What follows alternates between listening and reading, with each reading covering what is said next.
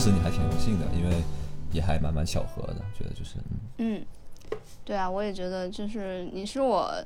认识的朋友里面，我也是觉得就是能够在什么读书啊、阅读、阅读啊、电影啊，或者是这个方面，就是最有话题的，对对对，点上，对思考的问题有点都很像，对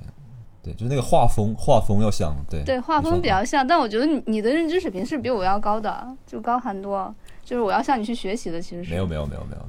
没有没有，一般就是说别人认知水平高的人都需要很高的认知水平，一般认知水平低的人都觉得自己认知水平特高，对吧？就是别人都是傻逼，你知道吗？是吗？对对 是的是的，你你能认识到别人的认知水平高，是一件认知水平特别高的事情，对，哦。我我觉得可能也也有一个原因是我们就是平时生活里面的交集不是特别多，然后聊的都是一些比较就是一些比较比较虚的一些问题，所以可能就还保持了很多这种就是聊一些深刻性，对聊一些稍微形而上一些的东西，不会聊一些那种呃生活中相对琐碎的事情。是，对对对，比如说怎么怎么怎么那个怎么跟房东那个是吧？怎么跟怎么跟房房东斗智斗勇是吧？这种问题我们就不聊啊，对。对对，因为你你刚才说到那个就是那个三三浦紫苑是吧？对啊，三浦紫苑的。对，然后就是他不是还有另你不是之前也推荐给他推荐一本书给我，就是他的那个就是你强风吹拂嘛。对啊，对啊，对，也是他写的吧？对对对，就感觉是他感觉是他是一个特别就是那种对生活特别有激情的一个。对，对我也我也是这样觉得，就是他其实给人的感觉是。有那种生命力在的。其实我最敬佩敬佩的一种人，就是他的身上是保有对生活的热爱，是有那种拼劲儿在的。然后三浦紫苑底下，就是他笔下的人，基本上都是有这样的特质。就是在那个《强风吹拂》里面也是，然后在《编舟记》里面也是，就是他们身上是保有那种热情的，就像火一样，你知道吗？就是能让你感觉到看完了以后，就是觉得生活还是充满了希望，还是很燃的，因为。其实，嗯，而而他这些人呢，其实他本身就他笔下的人啊，也本身就很有目标性，就因为人一旦有了目标，其实他是有一个奋斗的方向在的，你就不容易焦虑。因为我之前也有也有听人说过，就是说，呃，你你当你什么时候感到最焦虑呢？就是当你周围的人都找到了他可能想要去奋斗的目标或想要去追求的东西，而你没有，这个时候你是最焦虑的。然后，其实我我本身呢是，我本身也会有这种焦虑吧，因为其实呃，现目前为止也没有找到，就是说能让自己愿意投身一辈子啊，或者是什么去去实现的一个东西吧。大是大概有个雏形，但是你还没有完全了解它是什么。对，我我觉得其实你刚刚说就是身边人都找到目标，首先我觉得。啊，这还挺难的，因为如果你身边人都能找到目标，那你能跟他们认识是他们的朋友，我觉得那那你这个境界本来就就挺高了。然后第二就是，我觉得不就是很多你只是看起来找到了目标，其实不一定就真正找到了。我觉得就因为找到自己的人生一生的追求这件事情，我觉得还挺难的，就是概率不是很大。嗯嗯。如果你身边恰好都是一一一群人，就是能找到自己的目标，我感觉这个就已经挺挺挺，你你就你就已经很牛了。然后呢？而且而且不是说你找到了目标你就不焦虑，嗯嗯，只是说你更更加能坦然的去接受这种焦虑。我觉得，对对对对对对，你说那第二点我觉得特别对，就是很多人以为他找到了，就或者是在别人看来他找到了，或者他自己宣称他找到了，但未必那就是他真的目标，或者他有可能一段时间发现，对对，然后又就是自己的目标又换了，或者是自己之前找那根本不是他所追求的，对。就是找到目标只是第一步吧，然后嗯，后面可能还有什么一万步啊，什么需要你去走。对，但是如果你真的找到的话，其实后面那一万步是好走。嗯，你其实就是慢慢找找到的那一步是很难。其实你找到的话，那条路其实你之前要尝尝试很多很多很多的东西。嗯，对，我觉得呃，我反正我身边还蛮多朋友，就是都。就是总是会问我说找不到自己的人生目标啊，对什么事情都没有兴趣啊，怎么办这种问题嘛？然后我就总觉得就是说，啊，首先你要接受这一点，就是你这这一生你能找到自己的目标，或者找到一生从事事业这件事情本来就小概率事件，找不到是很正常的。嗯，对。然后第二个，第二个就是说你你还是得去找，还是得去找，就是你得去试错，尤其那种年轻的朋友啊，特别容易要去试错。对。对啊，对啊，因为我觉得很啊，对啊，你说。对啊，就像就像那个《月亮与六便士》里面嘛，就是那个男主人公不也是在他四十岁的时候才决定要去追求自己的理想，当一个画家吗？其实，对啊对啊，就是而且四十岁我觉得是个节点，其实对，嗯，你说，嗯，嗯嗯，就是到了不惑之年嘛，相当于就是四十岁还是一个蛮重要的节点。嗯，但也也是在于就是他敢去追求吧。四十岁不惑，其实他指的就是说，其实就是说你，但是指的是之前的人的生活，因为之前的人四十岁就差不多死了，他当然不惑呀，因为他都经历过了。但是现在我们这个寿命和健康程度都延长了嘛，就放大了，那你其实四十岁可能正好才是开始那个有一点朦朦胧胧意识到自己要做什么的时候，嗯，对。比如说很很多很多人都是在四十岁四十岁找到自己的事业嘛，比如说雷雷军啊、任正非啊、柳传志啊，都是四十多岁才开始创业的。嗯嗯嗯，就我应该不是说开始创业，就是他们找找到自己想一生想做的事业，对他们创业都失败了，前面就是说，但是他们的失败不是没有价值的，是在探索自己想做什么嘛，也为自己之后的成功积累很多经验嘛。嗯嗯，对啊对啊，就是你前面所经历的那些所所试过的那些错，其实都是在为你以后可能就是就是更精准的找到自己的那个追求的那个点，或者是想要去呃创造出价值的那个点，都在为它铺路嘛，对吧？对，嗯，要不就聊聊你最近在看些什么吧，书啊、电影啊。我最近啊，我最近我最近还真的还看，就是又重新燃起来对阅读的这种，就是这种呃热情嘛。因为因为我之前就是呃，我感觉就是自己的一个认知到达一个融会贯通的点了之后，就觉得好像很多书不用看了，你知道。就是看什么好像都觉得就是好像没有什么新的东西给我带来新的增量了，所以我更多是去做事情，然后没有再去输入。但是我现在又重新找到了就是一些去探索和阅阅读的方向。我最近在看那个，一个是反正还挺不搭调的一些书，一个是那个徐浩峰的那个《刀刀与星辰》嘛，嗯嗯然后他主要是徐浩峰是一个就是中国一个就是一个很有名的一个拍武武侠电影的导演嘛，然后我是看了他就是他这个《刀与星辰》是他的影评集嘛，就是他去写那些中国武侠电影的那些影评，比如说英张艺谋的《英雄》啊，《十面埋伏》啊，还有就是呃金庸啊，还有很多就这种。就是哦武侠电影的这些东西，对对。然后他本身是一个对中国文化，然后特别特别的那个有有那中国文化特别有底蕴的，而且他是科班出身的那种，就是导演系北北京电影学院的导演不是出身的，对，然后就又懂电影，然后又懂中国文化，然后他之前从小就学武术的，他又又懂武侠，这样对，所以他这个就写的就特别，他那个书就特别有禅意，你知道吗？就是所以看到书就特别累，因为他每一句话里面都你觉得都有禅机，你每一句话都在那里细品，然后想他后面是什么意思，然后看你看完一章就会觉得哇特别累，特别充实，然后但是就很爽，有一种阅读快感，你知道吗？我明白，我能体会这种感觉。对对对，就是他很多那种概念，其实他他不会给你说的很清楚，而且是你呃你会看上去你会觉得很妙，但是你又没有办法用一种语言去给你表达出来说它具体是什么意思，对。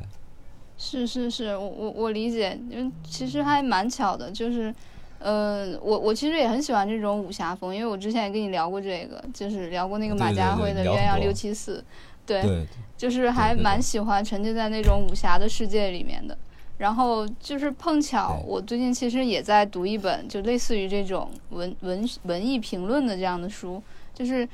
就是发现这本书也还蛮巧合的，就是我有关注一个公众号嘛，叫龙门客栈，然后那个是呃主要是对就是纪念纪念张国荣纪念哥哥的嘛，然后在里面就看到了一本书嗯叫做《梦到内河》，然后这个是也呃一个就是他是一个复旦复旦大学的一个学士，后来又去香港中文大学读书的呃这么这么一个作作者吧，他叫杨奇，可能也不是特别有名吧，但是他确实确确实在那种呃就是文艺评论圈还好像还挺有名的，然后写的《梦到内核》，然后里面主要《梦到内核》是哥哥的一首歌嘛，我不知道你没有听过，没有，嗯，对，就就他那个歌词还是蛮晦涩的，就呃，其实每个人的理解都不大一样吧。然后他主要那首歌的争议点在那个 MV，那个 MV 里面就是。哦对，那个他是哥哥做导演，然后里面就是只有两个人，一个是一个是哥哥，另外一个是西岛千博。西岛千博是一个日本，然后很有名的一个就是芭蕾舞的一个艺术家。然后就是整个 MV 就是西岛千博在那个舞台上面跳那个芭蕾舞，然后哥哥在观众台上看着他，然后就是那个感觉还蛮奇妙的，就是。呃，就是每个人对他的解释都不一样，然后就是这个杨奇就用《梦到内核》的这个这本这个歌名来作为他的书名，其实就是想说，呃，每个人对于某一个艺术品，然后对一首歌也好，一个电影也好，然后一个舞台剧也好，每个人的看法其实都是千差万别的，然后是其实都是有很多可能的，对，所以他那他那个书里面也是包括了对于音乐啊、对于电影啊、对于文学啊、对于人物啊各个方面的一些评论，就就还挺有意思的，嗯跟你那个其实也有异曲同工之妙。就是我也是需要每一对，是个的，是的，对每每一个每每一个句子啊，或者每一段啊，都要认真的去读，然后觉得后面都是有深意在的。是的。呃而且呃，其实刚刚那个《刀与星辰》其实也是许耀峰特别特别个人的一个作品，嗯就是他，你看到里面的那些他的那些观点都特别犀利，就是他把所有的有名的导演都骂了一遍，就基本上，而且就是骂骂的你会觉得他特别的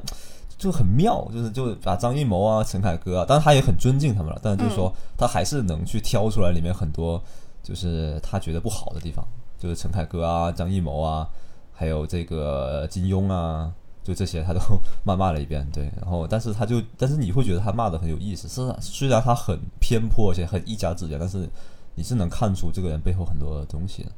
嗯嗯，所以我就觉得做艺术也好，这种东西也好，我觉得是很需要你的知识和你的个人经验的。就很多人会觉得说什么读书没有用啊，或者什么，其实你多读点书，多经历一些事情，其实你对你理解这些美的东西是有一个很好的帮助的。我觉得，对我啊我觉得读书读书无用论其实是还挺挺，就是我个人是非常反对这个观点的。我觉得读书确实是，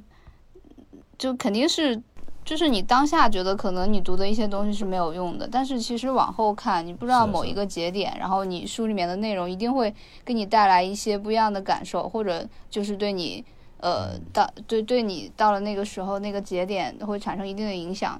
我觉得它的作用可能是滞后的，它未必就是你当下会就给你一个及时的激励或者什么，但是它后面可能会对对你产生一些比较重要的影响。然后其实我也蛮喜欢，就是你说的那种，就是还比较敢说、敢于去表达自己的观点，然后他的这个观点又是有理有据的，就是这种人会给人感觉对对特别睿智，就是嗯、呃就包括那天我跟你聊，就是如果我要选我个人的书单是什么样的，然后里面不是有提到那个刘瑜的《送你一颗子弹》吗？对，送你一颗子弹，对吧？对对然后我跟你说完了，我这两天其实又有点在重温那本书，就就是感觉他真的是一哦个很敢的人，就是就是他他有点像当代的那个铁齿铜牙纪晓岚的那种感觉，你知道吗？就是感觉非常率真直爽，然后嗯，就是他而且他很有知识，就是对他他跟纪晓岚还不太一样，对对对对他他他的知识水水平是非常高的，因为他好像也是学什么政治学嘛，又是什么，反正他政治学，政治学，就他有一个特别好的课啊，这这也不是打广告，就是说他有嗯个课在看理想上叫叫那个比较政治学嘛，也是我今年到目前为止，如果说评三个最好的内容的话，或者课程的话，那他肯定是其中之一的啊。哦，这个这个我还没有听呢，我准我准我也被你哇，你就 听完之后就打打开新新世界吧，对对对，然后就是，所以我今年就看了很多政治学的东西，但是起点就是刘瑜老师的这个课嘛，嗯嗯，对，因为嗯对，就包括他之前也有写过那个民主的细节啊，观念的水位啊，其实呃里面对对对，是的，是的，是的，都都涉及到是政治这些东西。政治学的，东西，对对。对，嗯，只是但是但是嗯。但是呃，就是返回来讲啊，就是这几本书里面，我个人最喜欢的还是他这个，就是相对来说送你一颗子弹是是比较就比如那种嗯随笔类似那种，就是比较轻松一点的这种，但是就是讲一些他生活中的小事嘛，然后在这些小事里面又能洞见出他的智慧，然后哎，我就觉得很羡慕这种的的人，就还是 需要多读书，然后嗯、去培养这种嗯。逻辑思维和思辨的能力吧。对，我觉得倒也不用羡慕我，我觉得你现在就挺好的，而且你就是刘瑜是刘瑜的一种风格，然后你你自己是你自己的一种风格，你只要做你自己想做的事情，说你想说的话，然后最后成为你自己，我觉得你会成为一个让别人羡慕的人，我觉得就不不用去说一定要变成刘瑜那样子或者怎么样啊，看书就还是为了成为自己，而不是成成为一个什么某某个样子，我觉得啊，嗯嗯。对对，这个那那本书我觉得还是就是也是对我们人生蛮影响蛮大的一本书，因为那时候我大学的时候看的，就也也十十年前了吧。然后就那时候大学的时候我特别消极嘛，然后特别的就也悲观，然后觉得世界挺黑暗的。然后就但是我会因为身边的人看上去就像你刚刚你前面说，就好像都特别有目标啊，特别正能量啊，他天天来教育你啊，你会怀疑自自我怀疑的，就是你会觉得自己是错的，或者说自己这样就是。哪怕你觉得自己是对的，你也想有个人来支持你吧。结果刘瑜这本书就让我觉得特别特别的那个就治愈嘛。因为那时候我是就是呃，我现在里面很多东西都忘了，大概只记住他一个感觉。但是里面有一篇文章我记得特别深刻，就是我讨厌就是特别正能量的人。就是我讨厌特别乐观的，就他有个什么室友，我天天我搞各种公益，还拉着他，就干嘛干嘛，就是那个，然后就就我就发现我身边人都是这种人啊，就特别讨厌这种人。然后我想，我操，刘瑜也讨厌，我就觉得 好像自己并不是那么孤独，对对对。其实我也是，我也是，就对对对，是吗？特别特别喜欢他这个点是吗？对对对，就是就是他他那一篇写的很有意思，大概是他去留学的时候，然后呃呃不是留学，他在那边教书吧。然后他有一个西班牙的朋友，还是哪个国家来着？然后，对对，就是就是那个朋友，就永远都充满了正能量。然后每天都跟他说：“哦，我我马上要去什么参加一个演讲了，然后我我我要去做公益，又要去干嘛？然后无论去做什么事情，那些事情在外人看来可能都是很复杂、很很麻烦的事情。然后那个人总是充满了正能量，就说啊，好兴奋啊，好开心啊，要去做这件事了。然后，对，然后他还老拉着你去做，就很烦。对对对。就是就感觉，我就想在家里看看看看一下，送你一颗子弹，然后非要被拉去搞什么公益，就挺恶心的，对。对对对，嗯，就是感觉跟这样的人在一起，会会显得自己好阴郁啊，怎么是这样的？然后压力好大。嗯，对对然后我就是怎么说？我是第一次感觉到，就是一个人能把就是这么负能量的东西写的这么正能量。嗯，就是你会觉得他写一些很暗黑的东西，但是你就觉得他这很正能量，对，还还是符合你的这个，或者说符合我我们两个这个那种人性的，我觉得。对对对对对。对对，所以所以我现在做这个播客啊，或者是自己网上写东西的时候，我也会就是还挺真实的表达自己的，就会说一些很听着很政治不正确的话吧，就是今天聊一些什么死亡啊，什么哎，大多数人都是傻逼啊，就是。聊一些生生命的虚无啊，也也很多粉丝这样骂我啊，说你天天讲这些东西，你是传播负能量啊，对吧？你能不能学学那那谁谁谁，搞点什么正能量的东西，是吧？我根本不管，对吧？我因为我觉得就是你逃避这些东西才是真正的负能量，你你面对这些东西，你其实反而是就是一种乐观的表现。我觉得你你不敢面对这些虚无和这种内心真实的感受，你非要去显得很正能量的样子，那就反而是一种消极吧，我觉得。嗯嗯，对，我觉得其实，呃，就是当你去了解了这个，就不是说社会的黑暗面，或者是人性的黑暗面，嗯，就是以后吧，然后你反倒能够更坦然的去面对这一切，然后其实这个才是呃一种你处事的一种正，不能说是正确吧，就是你一种看开了一种那样的心态去做这些事儿吧，嗯，对，是的。我就觉得，就总觉得，就是说，嗯，就像那个是罗曼·罗兰说的吧，就是你看看透了生活本质，你还爱他吗？就是感觉有点那个感觉。他不是说爱他，就反正你至至少得去面对吧。我觉得就是。对啊，对啊，对啊。对，对，不然你只是活的，这是别别人强加给你的一种世界观或者价值观嘛。你有什么乐观啊，什么消极，好像就好像很正确，对吧？那其实你心里面真的是那么想吗？其实就像前段时间大家在讨论的那个躺平的那个话题一样，就就是躺躺平，其实就是分两种嘛，一种就是像我们说的，他看清了这些东西都了解过了，然后就是他自我选择的一种呃生活态度，我一种看开的态度去对待这一切，我我可能对很多事情都不在乎，然后我只要追求自己内心的舒适，精神上的。呃，舒服的状态就 OK 了。那我这种躺平的状态，我自己也心里舒服。然后另外一种就是被迫的，是因为他知道他无论怎么努力或者是怎样去做都没有办法改变现状，都没有办法获得一个更好的结果，然后他就被迫去躺平了。这其实是两种的状态，我觉得。对的，我我之前也写过文章这么讲这个，就是然后。我觉得现在很多人说躺平，其实他不是真的想躺平，而是他对现在生活不满的一种一一种一种一种表达。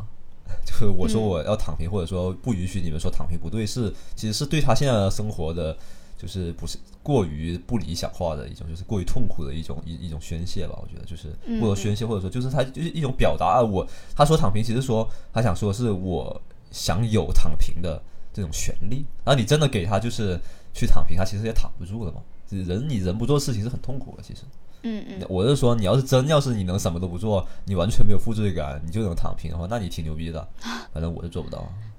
对对对。真的，你很难的，当一个废物很难的。对。嗯嗯。对，我就没见过几个人能就是很自洽的在那里躺着。嗯嗯。对，这这这个点，这点我我也是特别同意。我觉得，哎，他他其实确实是就像是一种，呃，你求而不得的一种，就是那种宣泄也好。就比如说，你很多时候工作累了的时候，就有一句抱怨，就是说，哎，好想躺平，或者是好想当条咸鱼啊。就很多人其实都会这样说。对，但并不是真的想当咸鱼。对对对。他只是对现在不满的一种一种一种表达。是是。就像比如说，你很多很多小孩子，比如说，呃，父母硬硬硬让你去上一些补习班啊，或者是说硬硬的不同意你的呃你现在的这段就是。恋爱关系啊，你你反而硬硬的要去给他们做对，对吧？那一看父母可能非常同意啊，啊，你就哎，你别做作业了，你就你别别就是你想谈恋爱就怎么谈嘛，你反而会，你反而就不愿意去对抗，你可能就就也想去写一下作业，或者说就也会重新思考你的这段感情因为有时候你的这种对抗是为了证明你有一种选择的自由，而不是你真的对抗那个事情本身。我觉得，嗯嗯，对对对。对，对，然后你给你一个自由，你其实未必会选择就是你反抗的那个结果，反抗只是为了反抗本身，而不是为了那个具体的事情。对，这这点确实也是这样，就是，呃，对你关注的应该是那个自由的那个本身，那个反抗。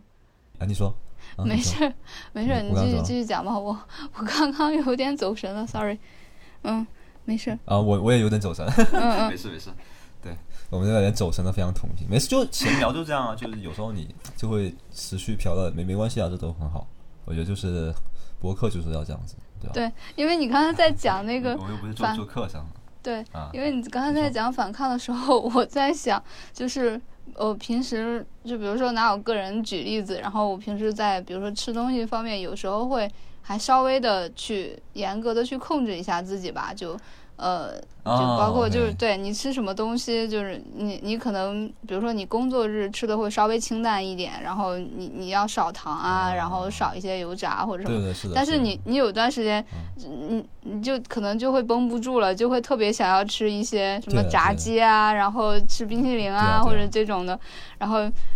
对，就对那个那其实那那种那种呃那种状态就未必。就是比你平常放开了吃，然后呃，就是一直保持这样的生活方式，会会会更好，你知道吗？因为因为它可能会对你的胃有更大的伤害。对对，是的，是的，是的。其实我我现在我之前也跟你一样，我就特别特别，我我完全过过那种就是只只吃只吃素，连牛奶和鸡蛋都不吃那种，就有这种生活过了可能一年左右。我说反正也挺痛苦的，但是就是有快乐也有痛苦，就反正是但是身体肯定还是需要一些营养的物质，而且就是。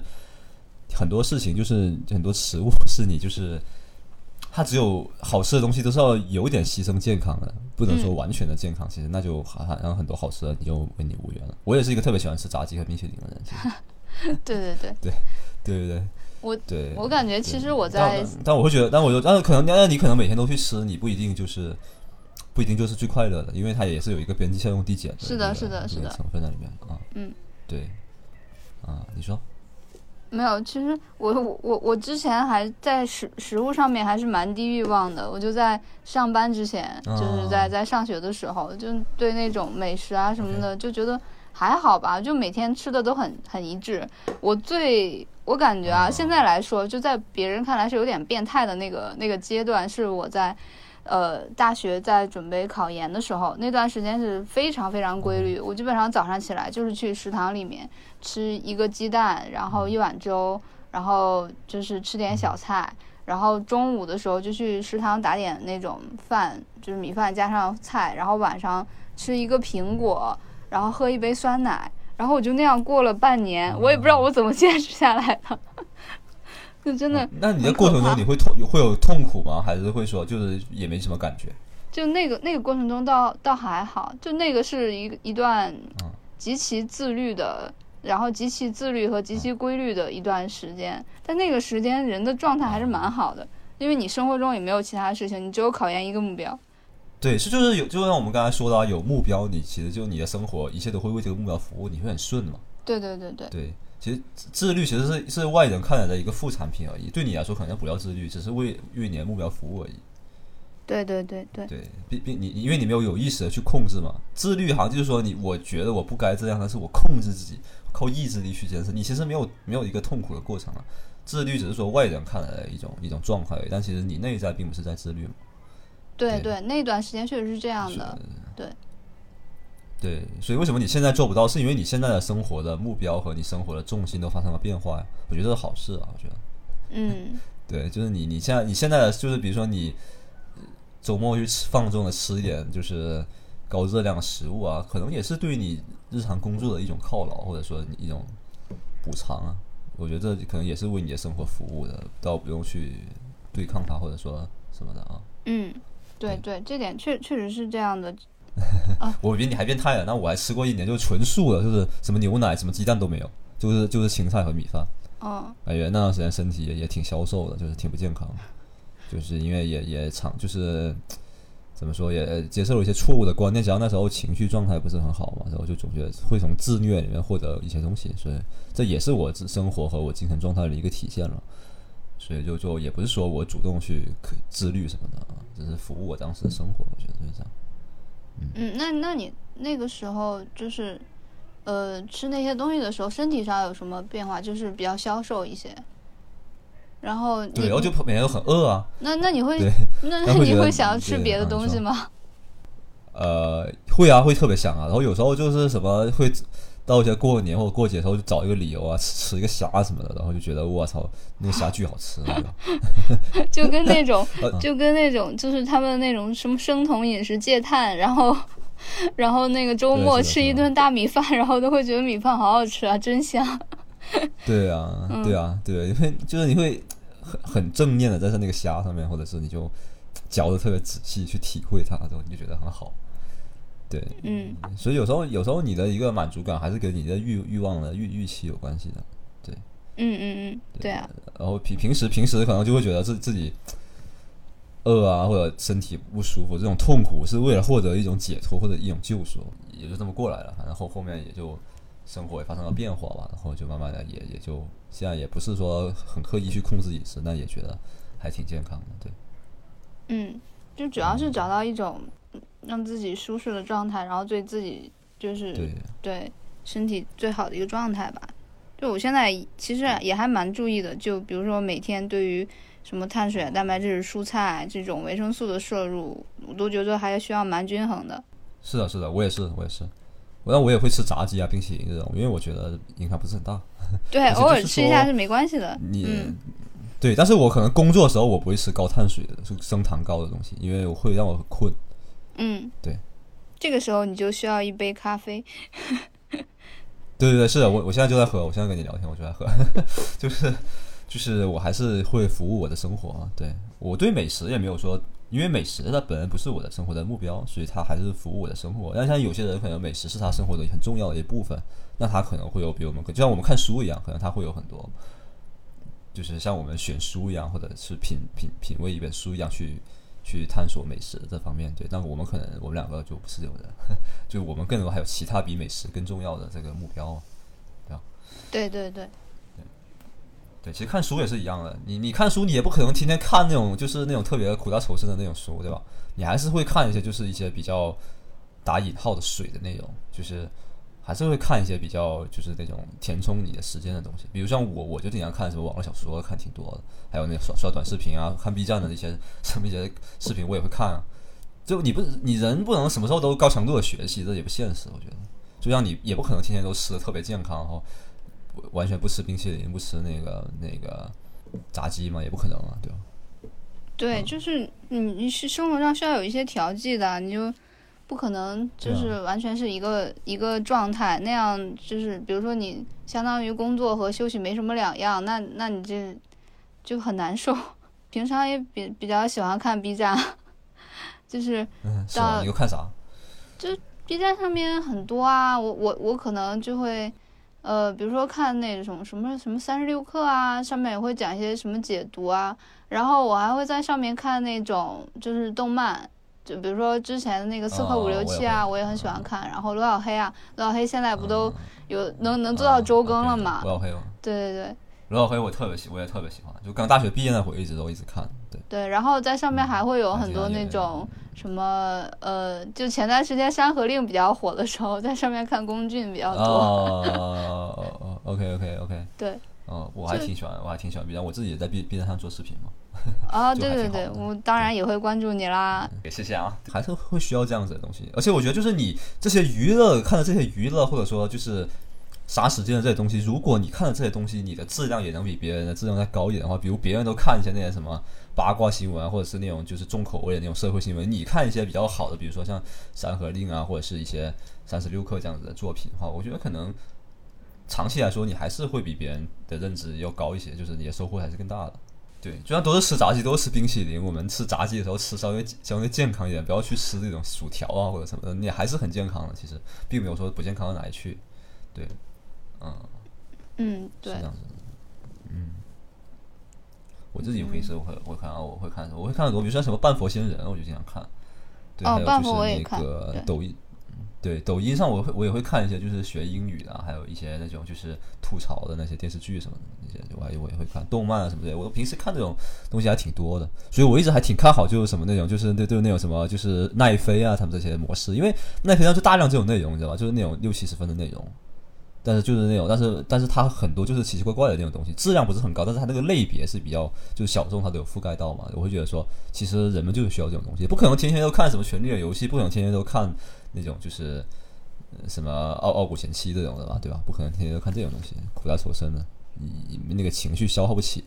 对对对对，对，让我想起来了，就是你不是说也看那些评论电视剧的嘛？然后 B 站上面有一个还蛮火的，很逗，叫叫 Low 君，然后他就会做一些盘点，然后然后我记得好像是前段时间有盘点，就是呃什么十大偶像剧。就是十大偶像剧什么 OST 啊之类的，就就特别搞笑，然后就就带你去重温了一下你那个青春年少的时候你就看过的那些偶像剧，什么《天国的嫁衣》啊、《绿光森林》啊，什么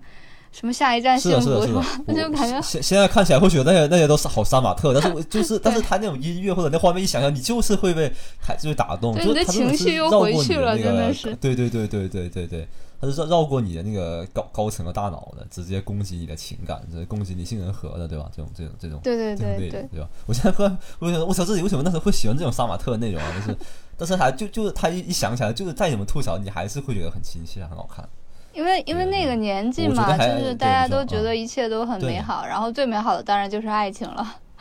对吧？是的，是的，我我昨天还看了那个周杰伦的那个。二零零四年那个无与伦比的演唱会嘛，那个我操，我就觉得我，那那时候 就看到现在看起来就是觉得那时候的那个内容看上去还挺挺青涩，但是会觉得哇，就特别好看，就特别放松，就特别好。对啊，这就是你小时候的东西，确实是对。所以为什么肯德基、麦当劳都会在那个你的那里面再小的地方都要安一个儿童乐园，对吧？因为你一旦形成了这种小时候的记忆，你长大就永远都会吃这种东西。对对对对，然后你还会去带你的孩子去吃，是吧？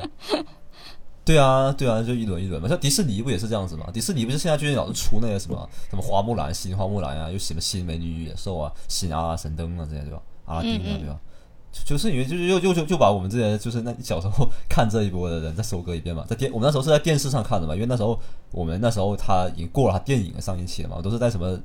电影频道那些什么周周六现场啊那些看的嘛，对吧？对对对就是这种，然后又再给再再给你收割一遍，对吧？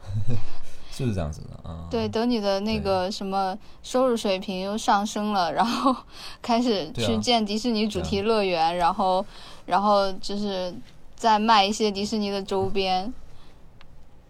对呀、对呀、而且就是郭郭郭敬明不是也是这这个套路嘛？你看，就是他他为什么郭敬明这么赚钱？就是就是他当时培养的那批粉丝，到了有能力付费的时候呀，嗯嗯，对啊。就包括我嘛，也是嘛，包括我也是这样子的，因为我我你其实你因为那时候人生书单嘛，你要说真的对我人生影响特别大的一个人，可能就郭敬明，可能真的是郭敬明啊，因为哦我看他他看他很多那些小说都是那种很很备胎的那种，对吧？很很很很很很苦情的那种，你知道吧？然后我反正我自己后来的一些在很长很长一段时间里的情感模式都是这个模式，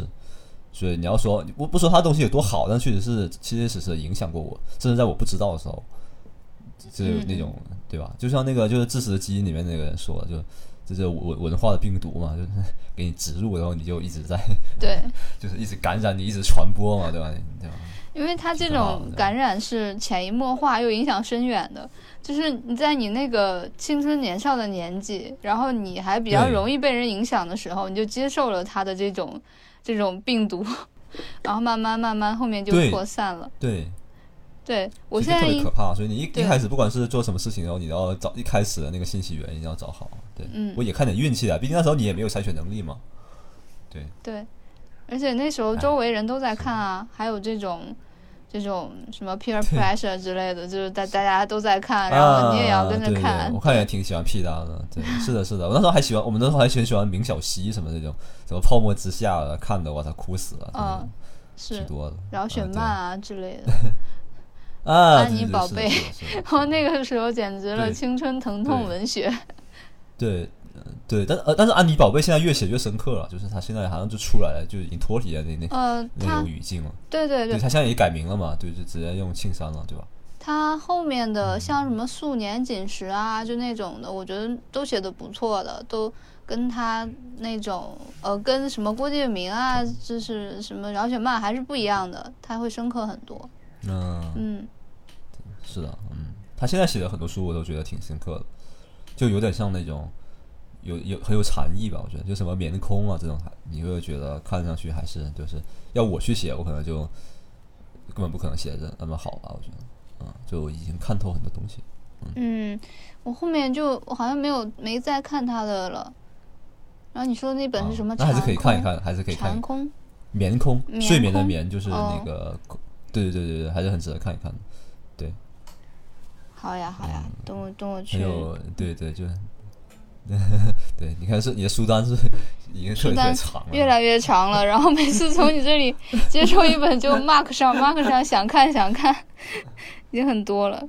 是的，是的，是嗯的，就而且而且我从你那里也其实也得到很多就特别好的，对，因为我我我我最近嘛，因为嗯可能也是工作上的需要吧，所以就是看一些类似于呃剧本相关的一些，比如说我我在看那个《救嗯猫咪》，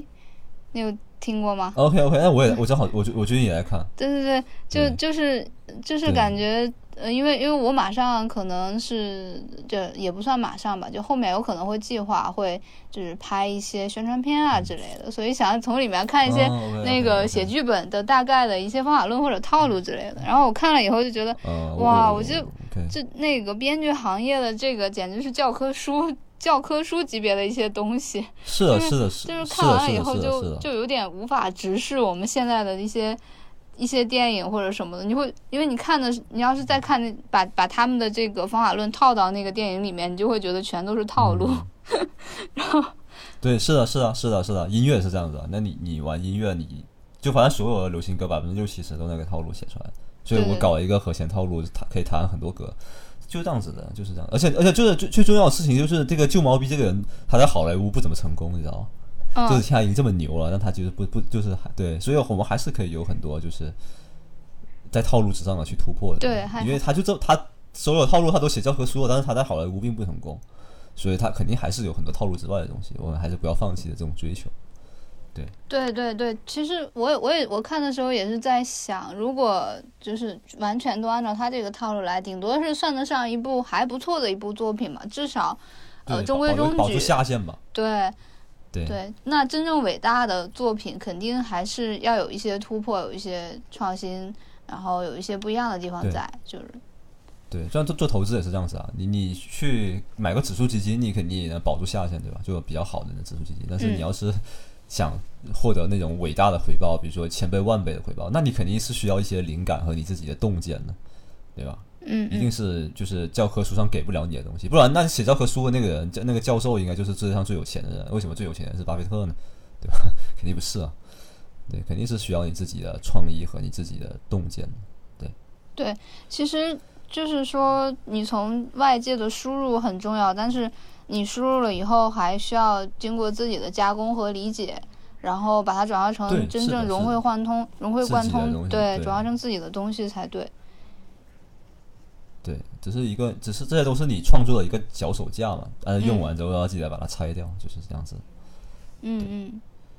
我看我刚开始看这本书，是因为之前大学的时候我应该说也算是我影响我人生最重要的一本书，叫《恶意》嘛，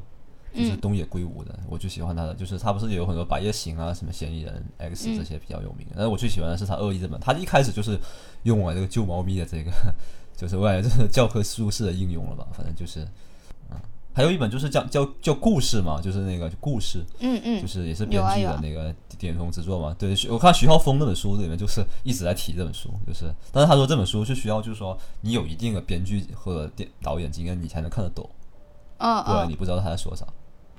就有点像那个巴菲特写那个，就是维雷厄姆写那个证券分析嘛，你得有一定的投资经验，你才能看得懂，不然你不知道他在说什么。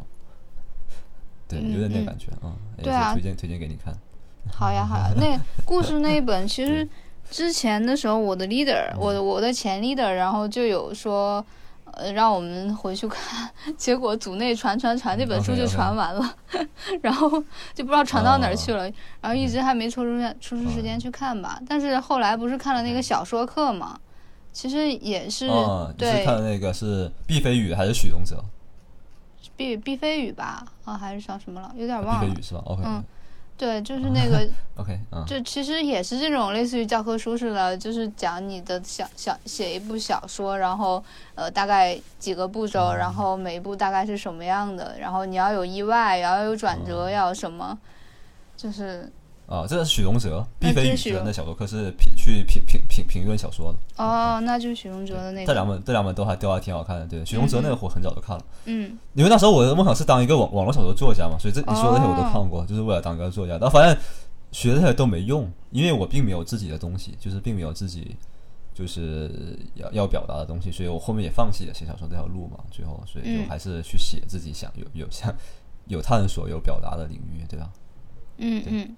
当然，就写写财经的东西本身也是本身也是在讲讲讲一个故事。其实任何事情，我觉得都是在讲故事。包括你说现在你说一个公司也好，你做一个生意，或者说你去呃运营一个组织啊，或者是去很多事情，其实都是讲故事。其实，嗯，对啊对啊对啊，就是世界其实你这样讲，整个世界上都可能是一个由一个故事产生的，然后然后后面就是这看这个故事的内容不断的去丰富，然后其实啊，这就其实都是一个叙事嘛。都是一个叙嗯事。然后其实比如说，就包括我我现在做的工作，其实也是在也是在在给别人讲故事，然后通过这个故事让别人认识你，哦然后然后喜欢你，对吧？然后消费你，对其实就是这样的。是的，是的，是的，是的。那其实我也是在讲讲一个故事嘛。嗯，那包包括其实我们做投资最大的一个故事不就价值投资吗？这不是最大的故事吗？对啊最大的一个叙事吗。那你说它一定是唯一的一条路或者唯一的叙事吗？肯定不是啊，对啊。嗯所以我之前反正是很相，就是相信这套是唯一的叙事，但是我这些年慢慢的也就是对这东西产生怀疑，我也逐渐的就是瓦解掉对这种对它唯一性的这种认同啊，就我觉得还是有很多叙事可以去。就是去供我们去选择的，并不是说只有价值投资这一条路。嗯嗯，还比如说还有其他的，还有什么？你现在有有一个大概的一个其他的方向吗？呃，有有的些不太方便在这个节哦目里明白面说，因那就啊也挺忌讳讨论这些话题。好 呀好呀，没事。，但但是肯定是不止，就是肯定是不止，就是价值投资的这这一条趋势的嘛。包括你很多，比如说你像索索罗斯啊，像嗯这种、这这些人，其实他就肯定不是价值投资趋势嘛，对吧？这是完全反价值投资的嘛。对啊对对，对 其实还有什么彼彼得彼得彼得彼得蒂尔啊这些人嘛，就是投资的那个，就是啊、我忘了是投资什么了，反正就是一个硅谷的一个，哦，投资的那个 Facebook 嘛，对吧？就是那个，就是那完全都不不是一套叙事。马斯克啊，就是不是巴菲特最讨厌的人嘛，就其实就是他完全的对啊。比特币就是另外一套叙事嘛，巴菲特不是特别痛恨比特币，芒格不是特别痛恨比特币的成功吗？嗯嗯都是完全是很多趋势啊，对，嗯哼。嗯嗯嗯，很多叙事能够构成不同的故事，但是最终结果可能都会一样精彩。对，主要主要是你要选择你自己的那个、那个剧本嘛，对吧？对对对，对对，看你是不是你的那个剧本，而不是去演别人写好的剧本，然后还很难受，然后还硬硬的去演，那那你就是一个很拙劣的角色了，不你自己也很痛苦嘛。嗯，对，主要还是找到自己的叙事方法吧，然后谱写出自己最好的故事。啊，对，就刚刚说到你的这个工作嘛，然后你现在是就是在一个就是财经的社社区里面工作是吧？嗯，对啊，我现在你现在你现在你是你你最开始你最开始是怎么怎样子就是 选择这这个这个这条路呢？嗯，其实 还是出于对财经这个领域的一些兴趣吧，因为其实啊像我是在高中的时候就发现自己对财经还是相对感兴趣的，因为我高中的时候呃，就是还挺有幸的，就代表我们公司去参加了我们那个地区的一次那个模拟联合国的比赛，然后哦，OK，哦，没有，就就其实我是比较菜的，你知道吗？因为去的人都还是都还是挺厉害的，对然后我感觉你老是说什么，哎，我自己不太行，我自己猜这是你的叙事，我觉得。对对，这属于 我的叙事吧，相当于。然后，然后你就会发现啊，其他人都好厉害啊，就是呃，对于国际形势的嗯判断啊，对于呃经济方面的认识啊、了解啊，啊，都好厉害。为什么同样是高中生，人家那么厉害？于是我那个时候就、嗯呃比完了以后，我就就就相当于每天都会看那个中央二的那个财经频道。然后就会去了解一些对国际形势，然后财经方面的东西。我当当时对这个很感兴趣，然后呃，可能也跟我哦本身就比如说我金牛座吧，然后对怎么去赚钱这件事还是蛮敏感的，就是兴趣度还是挺高的。哦，OK，然后，然后嗯大加上大学和研究生基本上学的，呃，虽然不是金融直接相关，但是也涉及到金融学这一方面。然后我自己不是也学了那个，哦也去考了那个证券证券从业嘛，对。然后国际贸易给挺像你刚才说的那些领域的啊。对啊，我就是学的国际贸易嘛，但是其实也也对国际啊贸易就是万金油嘛，什么都学，金融也也学。嗯然后后来我就有个机会就，就来北京实习，然后就选择了这哦个财经社区吧。就嗯，在这社区里面，我觉得我可能就是又能把自己的兴趣和自己的工作相结合起来，然后又能在这个里面去认识很多很牛、很很厉害的这样的牛人，然后从他们身上学到一些知识吧。就比如说，就来对对，这吧还能认识你，就感觉还 什么呀？我觉得你们社区里面牛人还挺多的。对，对，呃呃，确确确实牛人确实挺多的吧，但是呃，能像和你这样聊得来的，就就只有你这样一个，确实是这样的。嗯、然后是我发现了你身上就是很很闪光的地方，可能他们还没发现，因为他们的那个眼光还没有达到这个啊，对，可能他们还需要是就是提高一下自己对对认知，对啊。就是关注的点还是不一样的，就是嗯，大概还是他们聚焦在怎么去搞钱这件事情上。对，我感觉就挺适合你的，就是你首要你又有这种文学方面的这种很深的素养，然后又会金融，又又对这事情这两个事情都感兴趣，那你其实把它结合起来，我觉得还挺好的。嗯，对，包括你们社区的这个不是你们的那个就是创始人不是也特别喜欢文学吗？不是也挺好的？对对对对，创始 对，这人种还是对对对，可以说啊是我是我的偶像，真的对，也是我的偶像，对，也是我的偶像啊。对，就是嗯，他对于投资的了解，然后对于人生呃处事方面的一些智慧，对然后他的哲学，然后就是他所带给人的那种自信、从容，呃，那种感觉，然后亲和力，我我都感觉应该是。就是对，在在我的眼中看来，他是一个很很完美，或者是活得相当相当通透的一个人。就是对，对我来说也是的。对对对对对。然后就他也是我留在这个社区的动力之一吧。对，嗯。啊，OK，行，你你经常见到他吗？经常见到。有没有机会跟他聊聊聊聊一回什么？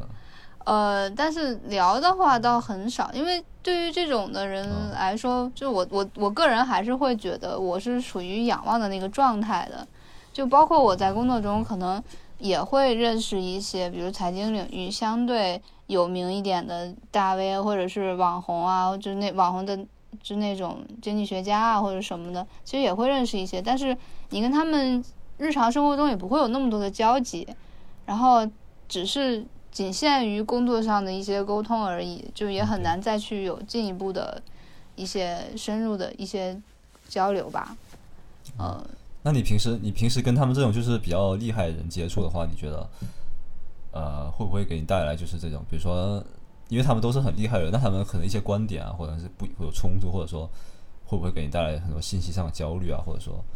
或者说你有没有感觉就是你跟他们相处的只是怎样一种体验？你觉得？嗯，就就就像我刚才说的，可能大部分都是工作上面的一些沟通吧。就就也没有什么特特别特别那种，就是比如说像我们这样子聊一下。啊，不会像你不会像跟你一样就聊这么深入的话题。然后呃，但是但是他们身上有一点都都都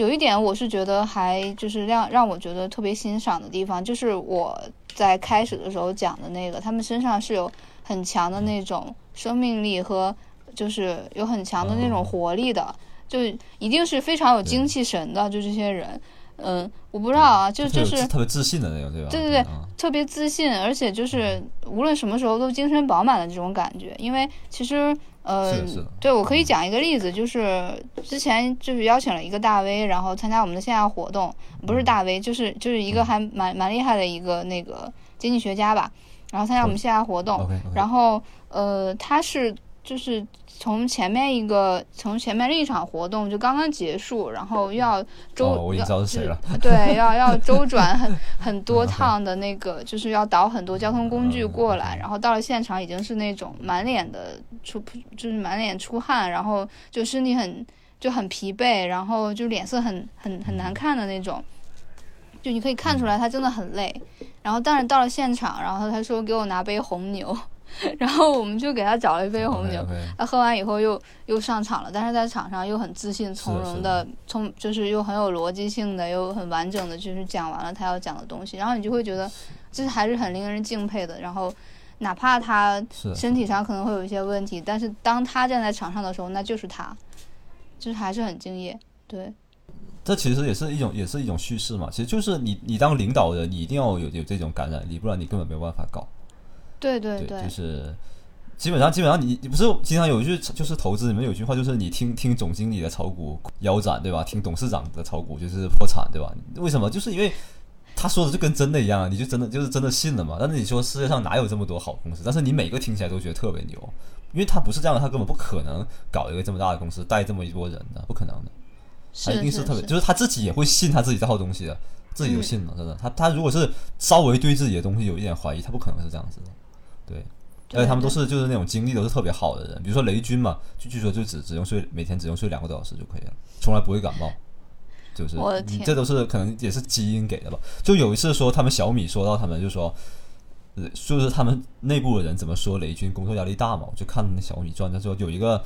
特点就是雷军他们跟他相处了这么多年，可能二三十年吧，第一次看见他感冒，你知道吗？就是说明他压力已经大到已经。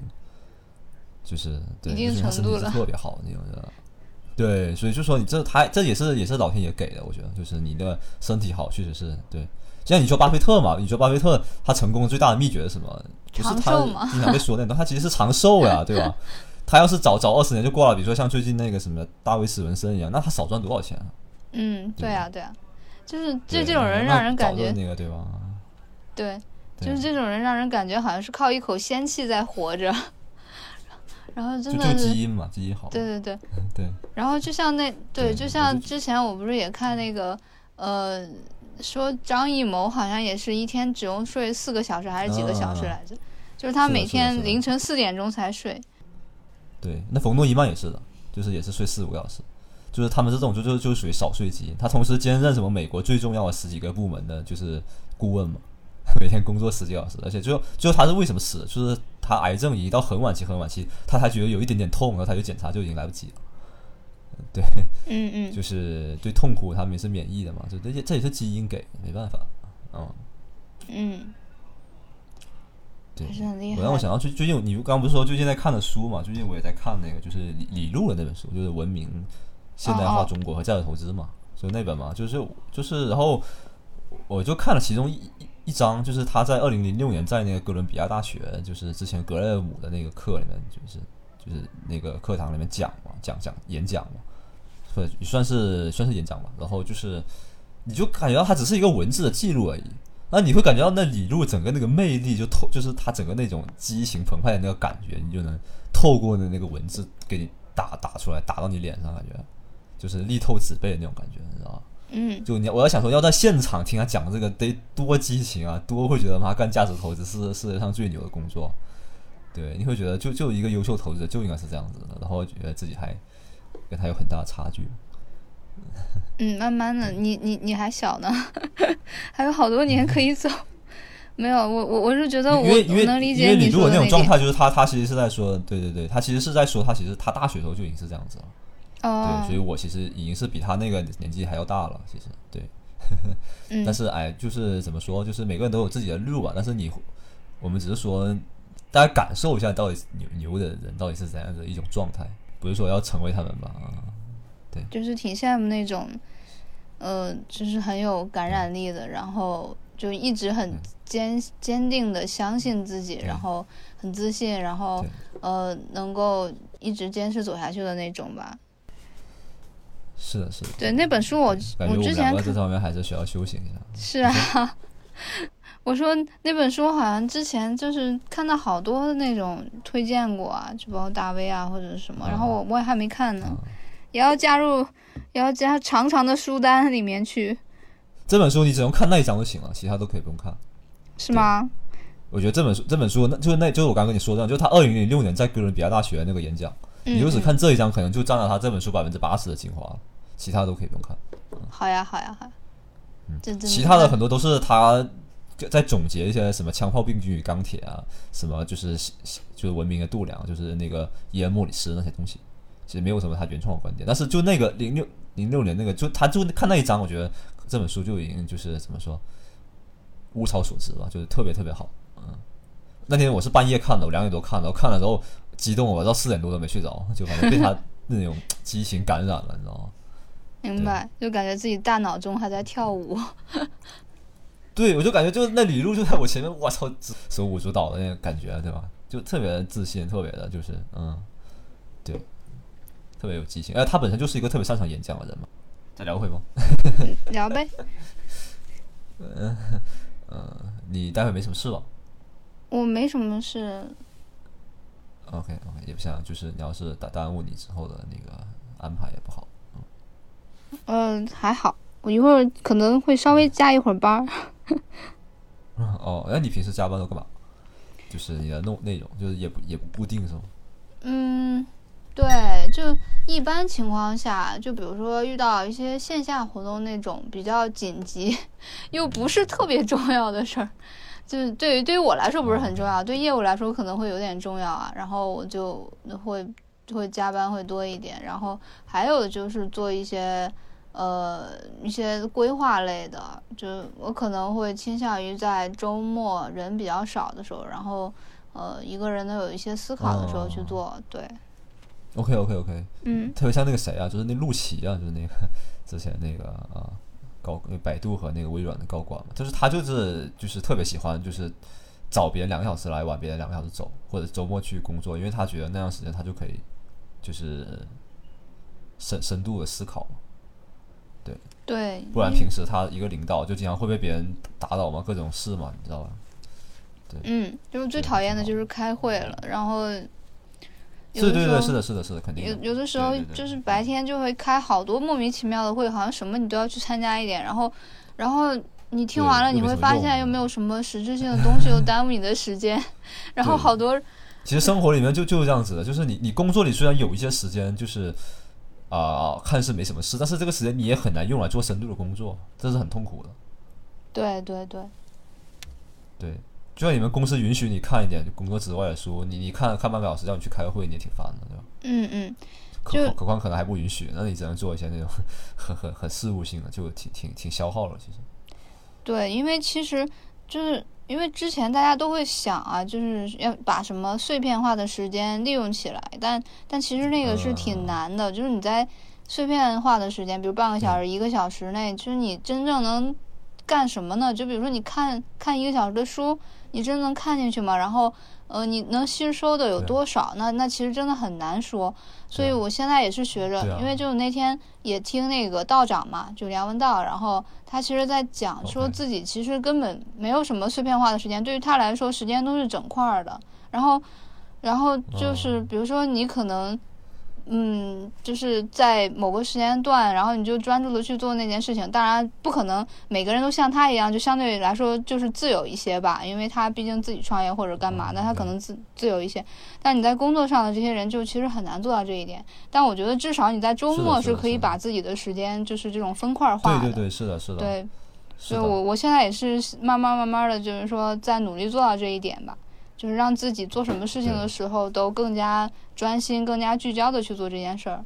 之前看过一个时间管理的书嘛，它它是一个美国做时间管理软件的，然后它就是统计啊各种牛人也好，就是普通人也好，就那种啊、的时间怎么用嘛。其实就是最牛的那些人，平时也就是比普通人多每天多那么一两个小时的时间，然后但是他就用这两一两个小时的时间，就就是他是整块的，就专门来学习或者是啊、处理一些重要的工作。对，就也，但是这这就这样长日积月累下来就，就能跟普通人拉开差距。就像我们前面说的，就是哪怕你娱乐的时候，你看点有质量的内容，就比已经比别人要那个什么了，对吧？对呀、对呀、是的，就比如说你你娱乐的时候，你可以比如说刷刷知乎啊什么这种，就是说在抖，或者是你哪怕你刷刷短视频，也看一些质量稍微高一些的那种，可能也是对，还是要想办法。像比如说如果有工作的话，我觉得可能可以，就是说去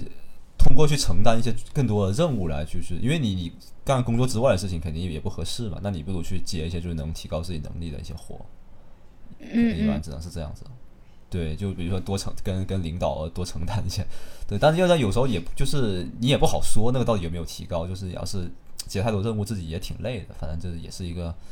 思路吧，还是自己去权衡，我觉得是这样。嗯，对对。但是，嗯，就是你接任务的时候，可能也是想，就是因为我最近就是工作上面可能也会觉得，呃，就是因为可能也工作了三年了嘛，到了一个，呃，可以说是你已经度过了前面那个，对对，你已经度过了前面那个，你觉得一切都新鲜，然后你成长很快，你吸收很快。这样的一个过程，你到了一个相对就是一个瓶颈的一个中间的这样的一个阶段，就大概对，就是你对于你未来要怎么去发展，可能嗯需要思考清楚吧。然后嗯，就像你说的，你可能会去跟领导去要一些其他的任务，去接一些其他的活，但是你在接的这个过程中，你一定要想这个东西是不是对你你最后真正想要去达到的那个目标，然后去是不是跟他是保持一致的。这就是说我们现在讲的这个就是终局思维，也就是那个以终为始嘛。是的，你要看你是不是你现在做的事情是都是在为你最后想要去达到那个目标再去服务。对，这叫真正的长期主义，就是你要想最终那个结果。对对啊，对啊，就嗯现在对，很多人长期主义是觉得是过程和长期主义，这是一种错误的理解。就老是觉得哦，坚持做一件事情就长期主义，其实不是。长期主义是你永远去追求你最终的那个目标，但是不在乎手段。嗯嗯，我觉得你这样就挺好的，感觉你这个感觉就怎么说，就很放心，感觉你是在就是一个正确的就去思思考和探索的这个方向上，感觉挺好的。就就我我觉得我现在的状态就还就就挺佛系的，就是一个呃比较普通的一个互联网民工，但是呃、不同的点就在于我可能呃就比别人稍微多思考了一点吧。可能稍微多思考了一点，然后有有的时候也会觉得稍微焦虑一点。对，但是这就是就是一体两面的嘛，这就是代代价嘛，就是就是你如果又想去那什么，就不可能你完全避开焦虑嘛。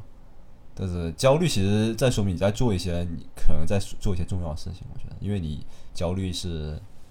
想要改变嘛，想要去做得更好。我觉得，其实很多人还就是很多人他其实还会很羡慕你这样子的状态的，因为他们就是对生活没有什么期待，也没什么好奇啊，所以所以他们不会焦虑，他们只会迷茫，就不知道自己要干嘛。但是其实你有焦虑，说明你还是在做一些正确的探索的，对吧？嗯，觉得是这样子，嗯，你就想把事情做好的才会焦虑啊。你要是属都很真的佛系了的话，所以我觉得你可能不是真的佛系，因为你要真的佛系，你不会焦虑，你就没什么所谓了。嗯，你这样说好像也有一些道理。对，你看那些那些像我们前面说那些人，那些就是那哪有一个不焦虑的，都挺焦虑的。对，都焦虑。就是那些大大这些那些的，就是很多领导啊，就是一些企业家都很焦虑的，对吧？那个是好事，很多人焦虑还没没没焦虑不起来，也不知道焦虑啥呢。对，没有我我我的我的室友也是，就是他是也是在互联网大厂嘛，然后就很经常的，就是我们两个在周就是周末的。就周六周日的早上，然后可能七八点钟，我们俩就起来了，然后互相对视一眼，就说：“你又焦虑醒了。”他说：“你也是啊。”好浪好浪漫啊，对吧？这种很浪漫吗？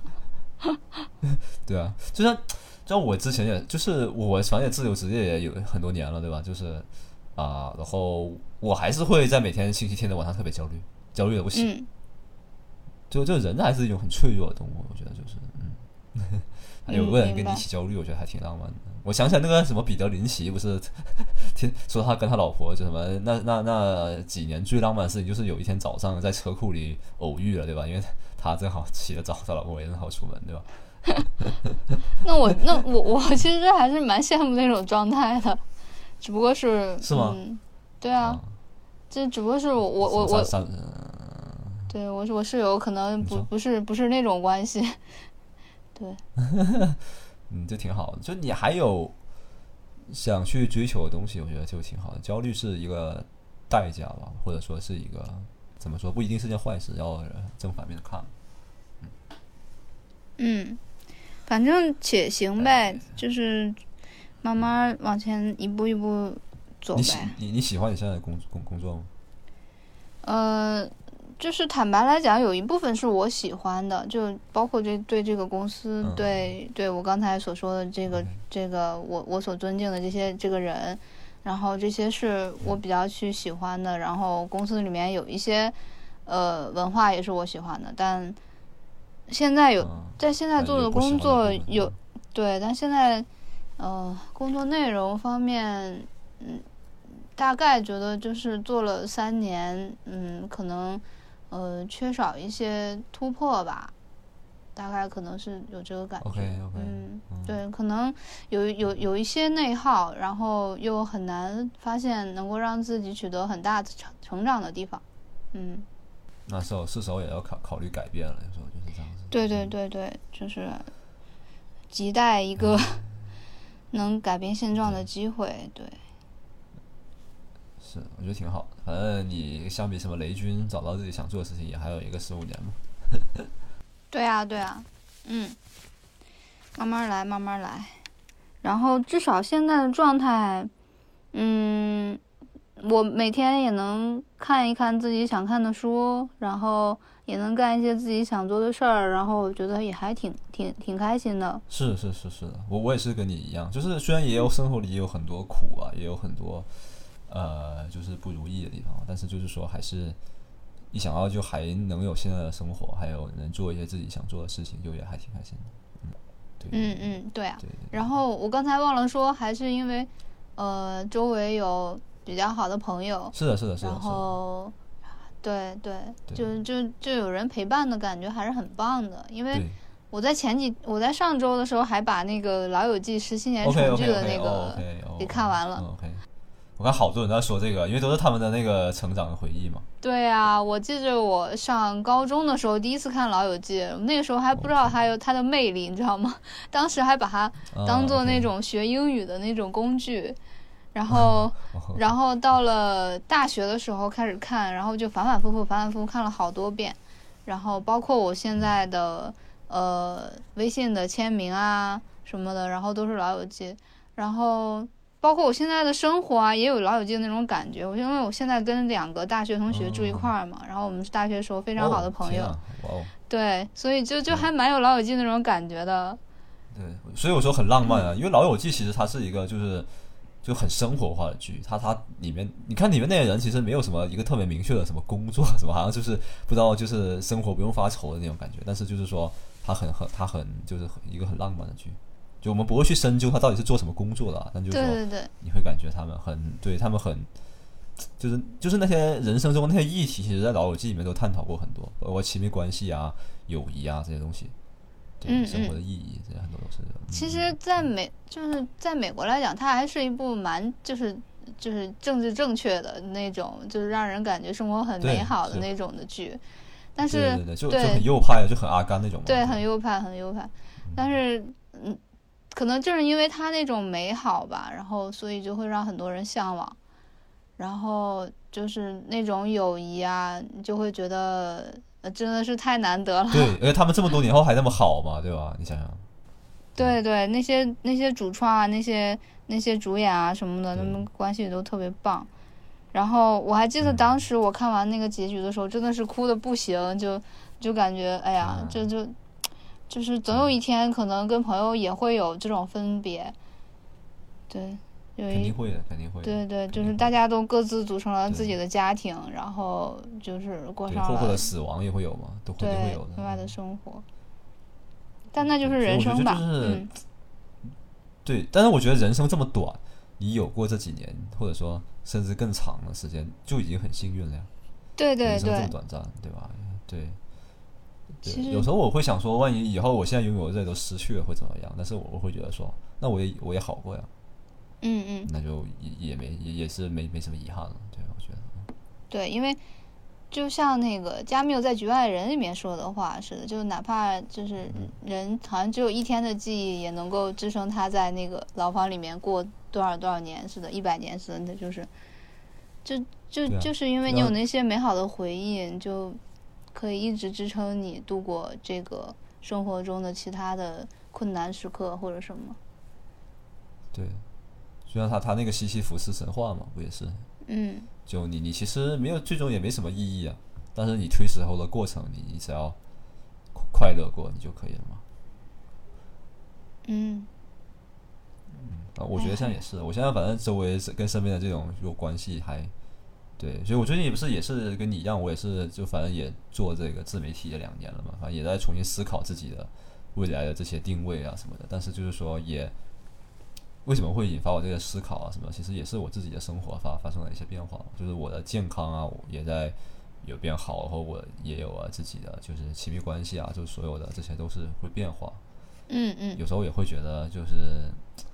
现在的生活挺好的，有时候。对，就总是会放弃一些东西的，不然的话，你永远都不可能去得到。对啊，对啊，对，就是觉得，我觉得现在对于你来说，真的是一个非常幸福的一些时刻。对，我会把它当做我的一个存档点嘛，就是人生总还是会有下坡路，但是就是你在存档点这里先摊摊一回，就也算是幸，就是你的人生也没有白活嘛。嗯，反正。嗯我也不是说一个特别就是那种，就是欲望特别强的人。反正现在的生活也还挺自给自足，也挺好。对呀，嗯，不对啊，我就是说，对你来说，就是状态还是非常好的，其实也能明显的看出来，就是在就是你做完那个眼睛的手术以后，就是整个人的状态还是很好的。是的，是的，是的，是的。嗯甚至我还好像缺少了一种压迫感，觉得生活有点太安逸了，就会觉得有点无所适从的感觉。对我还是一个蛮习惯一个焦虑的人，太不焦虑会有点会有会有点焦虑，有点不适应。对，会有点会有点焦虑，不太焦虑这件事情，焦虑不太对还挺，难得。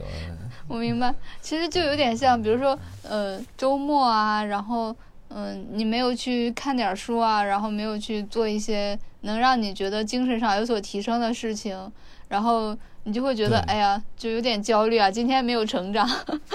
是吗？对，是的，是的，我我我我看了很多书，我还觉得今天怎么看才看了这么点书啊？对对对，对，我还觉得就是还有太多想看的东西没看，有太多想见的人没见呢，有太多想想想和他聊天的朋友还没聊，还有还有一百期播客等着我录呢，对吧？对，就是就是这样子。嗯，不要给自己设那么高的目标啦。这不是目标了，就就自己的想想做嘛，就是嗯都都没有说是一个 KPI 那样子。就是就像我很早就很想跟你聊一期了，就是对我们两个像这样子，就是比较安逸的聊一聊一个下午这种是是还是就一直都没有，对吧？都比较平时都因为各各种原因吧，都错过，就还挺挺，所以还挺挺幸福的，就是跟自己就是喜欢的朋友聊天嘛，对吧？就像、就是是也是一种老友记啊，或者什么，对，就挺难得的。因为因为因为随时都有可能，就是人和人之间都是有一个那种赏味期限的，你知道吧？就是保质期一样，有可能哪天大家的生活变化，就像你说的什么，呃，比如说家庭的变化呀，或者是工作的变化，都都会可能以后就可能关系也会变嘛，就也不一定就有这好的机会，所以就珍惜吧，我觉得。对，嗯，就像那个，我知，我觉就像对你，对你来说，不是那个，就是你老友记是你的那个，就是你的这种就成长的一个陪伴嘛。但对于我来说，那个欲望都市嘛，就是 Set of City 那个，就是就是那个我的我的这这个老友记嘛。然后，但是那我那你像欲望都市，不是这几年也在重拍嘛？但是你看他们四个人的关系就不不能像老友记那样回到那样子了，因为那个里面有两个女演员就是就是不对付了嘛。哦，对那个对，所以这东西就是啊，嗯，确实，这个确实，人和人人和人之间的关系其实相对来说还是蛮脆弱的，就是你不知道什么时候就是有一有一个什么导火索啊或者什么的，然后就突然间可能就冷淡啦，或者是出现了一些变故，这都是很常见的。对对啊嗯。对啊，因为因为你的大家都是在变的嘛，每个人都是会变的，对吧？对，因为你所处的环境啊的，你经历的事啊，接触的人，嗯。都会变嘛，嗯，是的，都会这样子。像我跟以前很多特别好的朋友也会也会变嘛，嗯，就是不会说一直那么好，有可能哪天突然就不怎么联系了，那也是很正常。是啊，但是至少还是你回想起来那那段跟他们在一块儿的时间，还是还是快乐的，对对，嗯。然后是每个人至少是塑造了你，塑造了你的，对对对他们也是，虽然是说你生命中的过客吧，但是也带给你一些启发、一些陪伴，然后呃，给了你当时至少来说，在当时给了你一些温暖吧，对啊，嗯。对，哎呀就是是还是要我感谢那个时候的他们的嘛。对啊，对啊，塑造了现在的你嘛，也是。对，人生不就这样子吗？不就关系构成的嘛，对吧？可能我们这两个，我们今天的聊天，可能也会塑造我们之后的生活，也不好说。激起一朵小小的水花什么的，都是有可能。是啊，是啊，嗯、因为我我个人还是，我我我我在初中的时候还是很喜欢写信的，然后那个时候嗯跟我很多、就是有几个朋友吧，然后差不多都是写了好多信啊，然后我还、嗯就是然后还有收藏那个电影票的习惯，电影票啊，就各种票，啊门票、电影票，然后那种哦票据，然后。呃，嗯我们家就是有那种好几个铁盒子，里面装的都是这种东西。然后嗯我其实现在我也是，我也是，我也是。对，然后我其实现嗯在偶尔回家还会翻一翻吧，然后就回想一下当时的情景啊，然后那些人那些事儿然后就是你你有时候想到以后还是依然会很感动，然后呃，但是有有些东西你看到也会可能就相对平静的就过去了，然后就是那种感动也可能只是一一瞬间吧，然后你后面还是该怎样生活就怎样生活，不联系的人也就不联系了，然后至少你就是享受当下吧，就当下身边的是谁，陪伴你的是谁，你就跟他好好的在一块儿就好了嘛，嗯。我我我我也是最近不是才把就是之前收集的，而且我跟以前一样，我连上课传的那种小纸条我都留下来。哦，我也有，我也有，还有老师，对 还有老师给你写的字，哇塞，真的，对啊，还有什么这种什么就是那些周记啊，老师的那些评语什么的，对对对对，之前都有留下来。对我之前这不是还办文学社嘛，然后自己做的一些杂志啊，都还留下来了。哇，还有电跟就是对，还有一些电影，很多看过电影票也会留下来，但是我就最近嘛，就就上周，然后我就把这些全全都给扔掉。嗯。对，也是慢慢的一个就是跟过去的自己告别的过程吧，包括很多初中同学啊、小小学同学什么的，呃，也会被我拉黑掉吧，就是，但是总是人总是要往前走的，对，嗯，嗯，对，对，我觉得我还是一个很善于把过去这些东西给抛抛掉的人，对对对，经常会有有些粉丝或者有些读者吧，就会说你变了，就是你不是以前那样子的你，然后那我会跟他们说，那那你可以不用看呀，不用看现在的我的，因为我还是我会变化的，我的一些观点或者我自己的本身都是在变化，你要是不能接受的话，啊、我没有，就是我没有义务去就绑定成你希望的样子，我觉得就是啊，对啊，还是我自己，对。就没有什么是一成不变的嘛。然后就是你的改变，肯定也是说大方向上是没有什么变化的，只是你每个经历、每个阶段，你肯定是有一些不一样的嗯一些想法啊，或者什么，肯定是要，随着你接触的信息啊，人也好，然后有一些变化。那那些或者说本来都是我，只是我体现出不同的那个层面而已。对啊，而且每个人其实都有很多不一样的、不一样的、不一面、不一样的那一面吧。对啊，对啊，对啊，对啊。我并不是一个单一的稳定的存在。我我觉得确实是啊，就是如果他没办法接受你的另一面，那那那也没关系啊，那那你就不用理他就好了。对，是的，是的，是的，是的。因为永远都只只能做自己嘛，没办法为别人活，活得很累。对其实我也是，嗯、就是最近，嗯其实这个道理一直都懂吧，只不过是最近就觉得就是格外深刻，就是说你做自己，你只有做自己，然后你活出自己的样子，然后才会获得别人的喜欢和尊重。嗯嗯，你如果想要一味的去模仿别人，或者是活成别人的样子，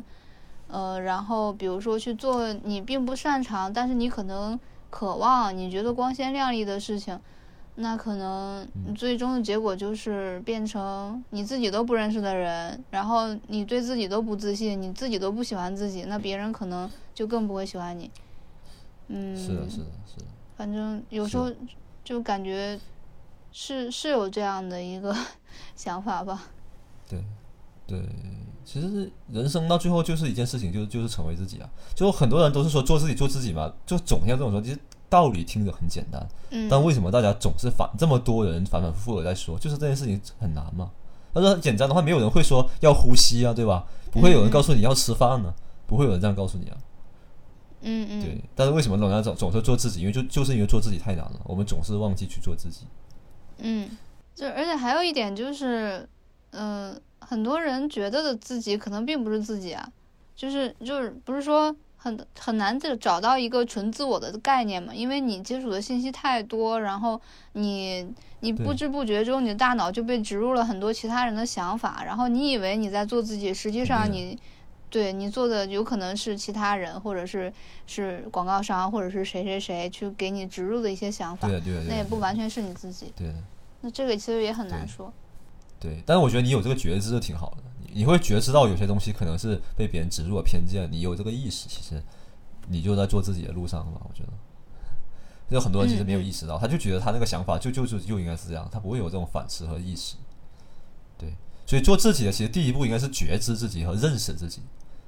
对，嗯但是就是这这一步可能百分之八十的人都做不到，因为面对自己是很难的，尤其是诚实和真实的面对自己是特别特别难的。对对，很多人可能一是不愿意去面对自己，二是他也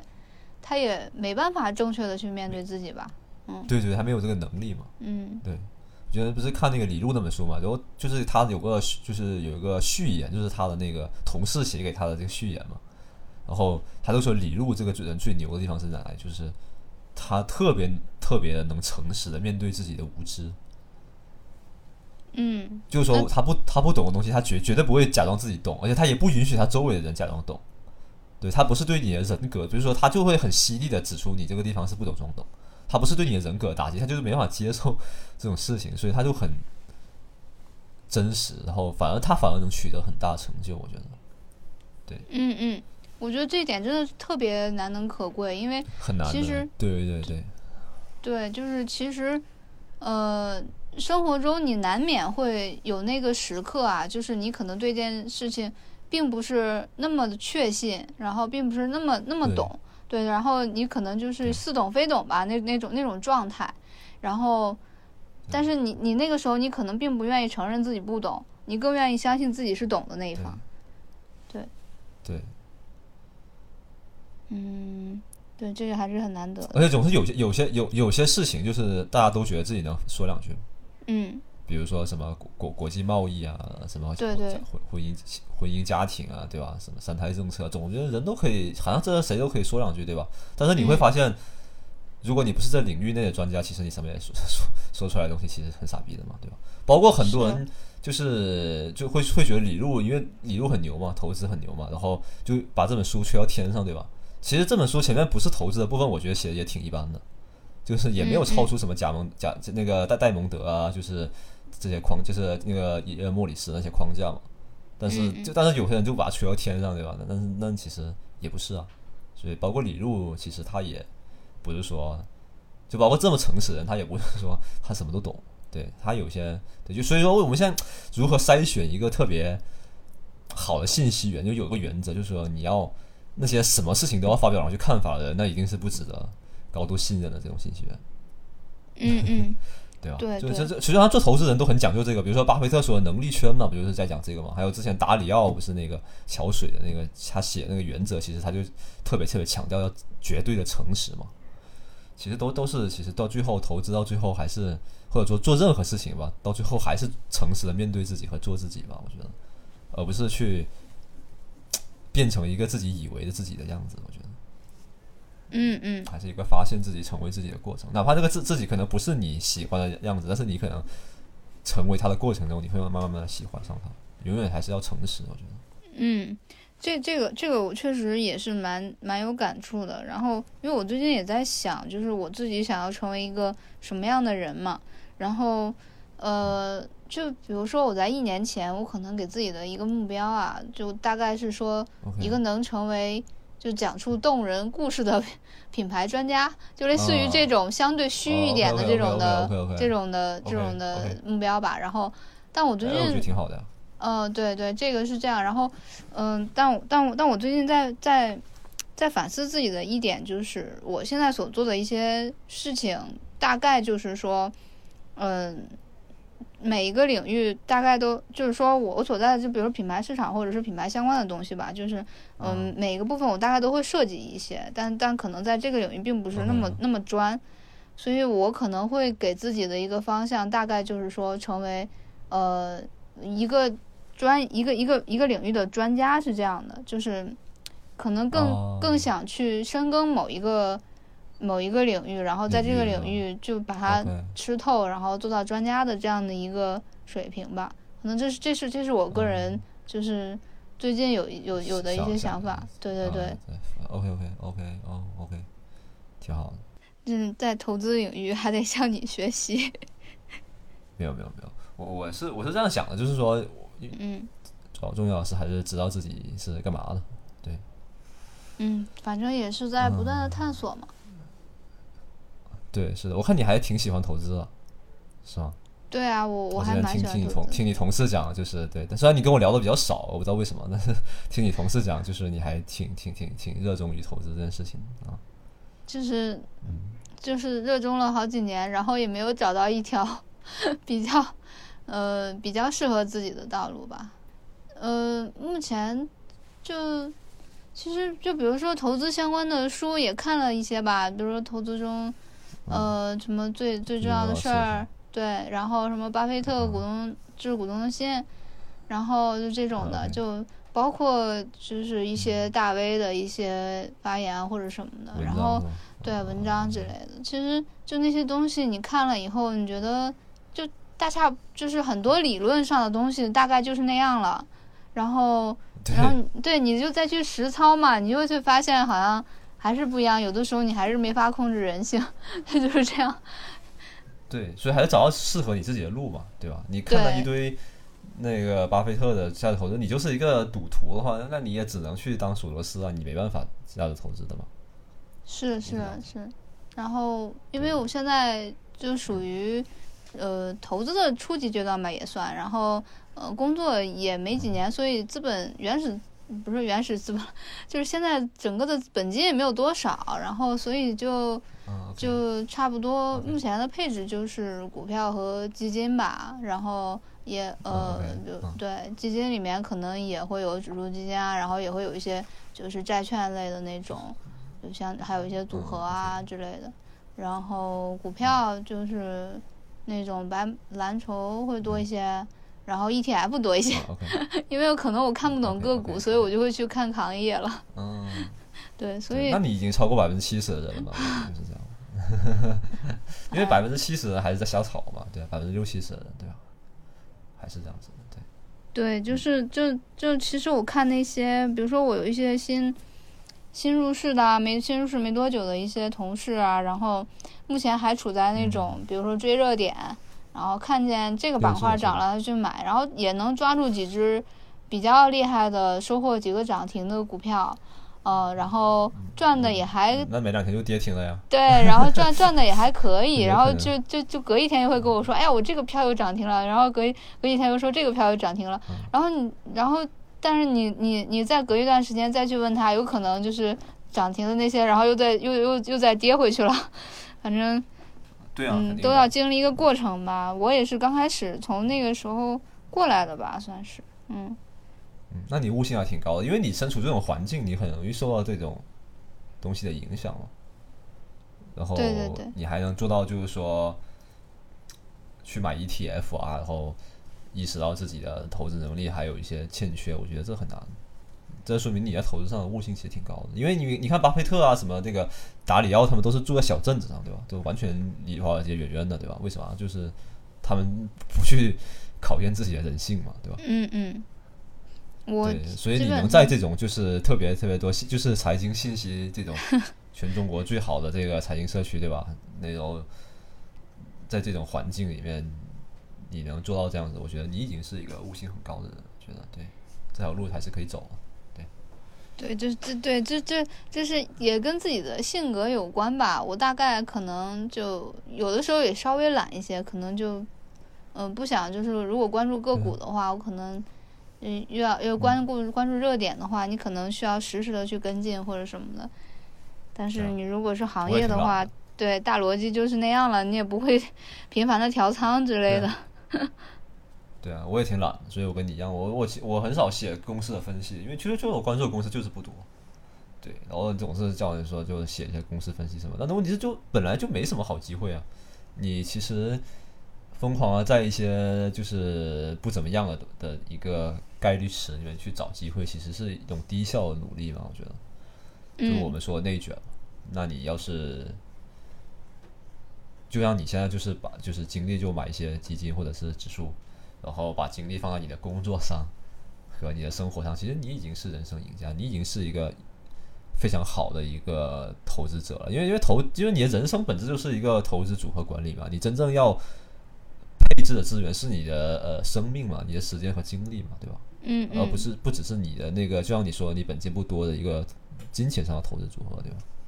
所以你你其实已经是一个资产配置大师了，因为你把你的精力放在了最有效率的资产上，就是你的工作和你的生活上，其实是这样子。